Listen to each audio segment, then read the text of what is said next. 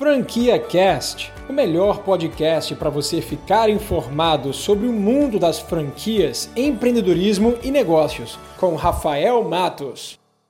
Se você quer empreender trabalhando de casa, tendo uma rentabilidade média de 5 a 6 mil reais mensais,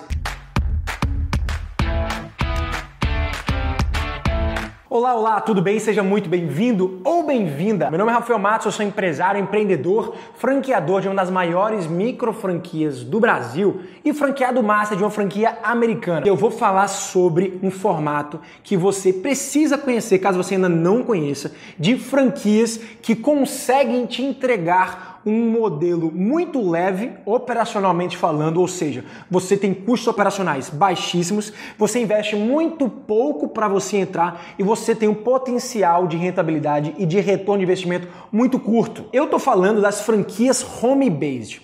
As franquias home-based são modelos de franquias que estão altamente procuradas hoje em dia por pessoas que querem largar empregos, que até ganham bem nesses empregos, mas que não gostam de trabalhar para os outros, que não têm horários flexíveis, querem buscar uma melhor qualidade de vida e que de fato quer sentir satisfeito na sua ocupação. E que, claro, juntando tudo isso, não tem também muita grana para investir em um negócio de 200, 300, 500 mil reais, que é uma franquia tradicional. E exatamente pensando em você que está nessa situação, em outras milhares de pessoas que também estão no mesmo momento que eu decidi gravar esse vídeo falando sobre as vantagens e desvantagens de você abrir uma franquia home-based. Porque você também pode acabar concluindo que é uma franquia home-based talvez não seja realmente para você, não é para todo mundo.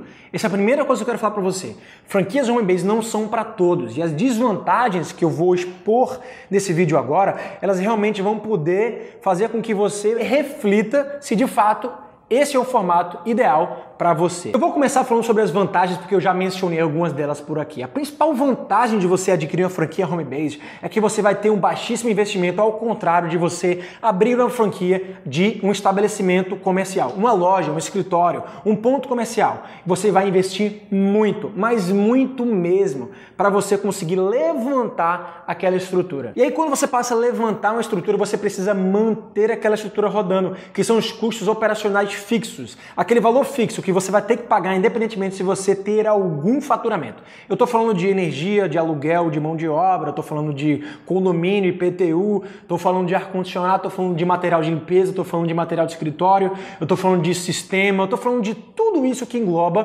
custos operacionais de um negócio físico. E além da parte econômica de ter um negócio de uma estrutura comercial, existe também a parte de esforço, que é o que? Trabalhar com pessoas. Você vai ter que ter funcionários, então você vai ter que aprender a gerenciar, a lidar com esses funcionários. E que não é fácil, principalmente com a mão de obra que a gente tem aqui no Brasil. Uma mão de obra que não está muito preocupada com o esforço, com a entrega, com a performance e que vê na maioria dos casos o empregador como um inimigo, como alguém que quer realmente só sugar aquela pessoa para que ela entregue o máximo que ela pode. É claro, existem diversas empresas, diversos empregadores que têm uma cultura corporativa diferenciada, que realmente enxergam o profissional como membro da família, como um colaborador, alguém importante e que valoriza o trabalho e que reconhece o trabalho das pessoas. Mas se você é empreendedor de primeira viagem, eu preciso falar isso para você, porque muitos empreendedores desconhecem né, esse discurso, desconhecem o que acontece na prática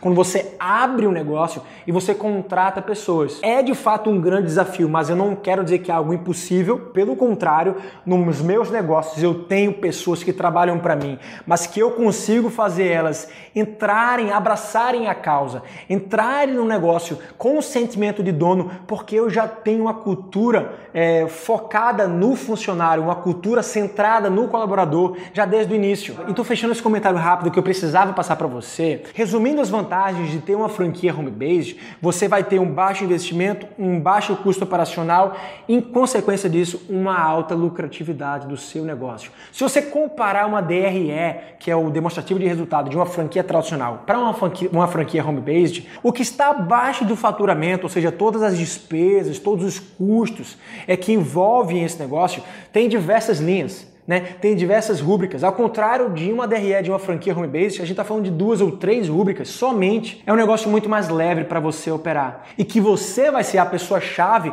para fazer com que aquele negócio tenha resultado. E exatamente sobre você que eu queria falar sobre as desvantagens de ter um negócio de uma franquia home based, porque você é a principal peça dessa engrenagem. Você é quem vai fazer praticamente todo o trabalho operacional e de gestão. Você vai usar os dois chapéus dentro desse negócio até você ter, de fato, uma estrutura sólida para você contratar outras pessoas. Então, a flexibilidade de uma franquia home based é algo muito importante porque você vai se adequando de acordo com o momento que você está passando para o seu negócio. Você vai começar sozinho. Então, à medida que você cresce, você vai contratar, você vai aumentar de estrutura. Então, você vai inchando a tua estrutura quando o teu faturamento cresce. E isso é completamente saudável. É muito ruim entrar no negócio já tendo despesas para pagar. É muito ruim entrar no negócio entrando endividado. E entenda, eu não quero em nenhum momento te desmotivar a pegar uma dívida, eu não quero em nenhum momento te desmotivar a ter funcionários trabalhando para você, muito pelo contrário,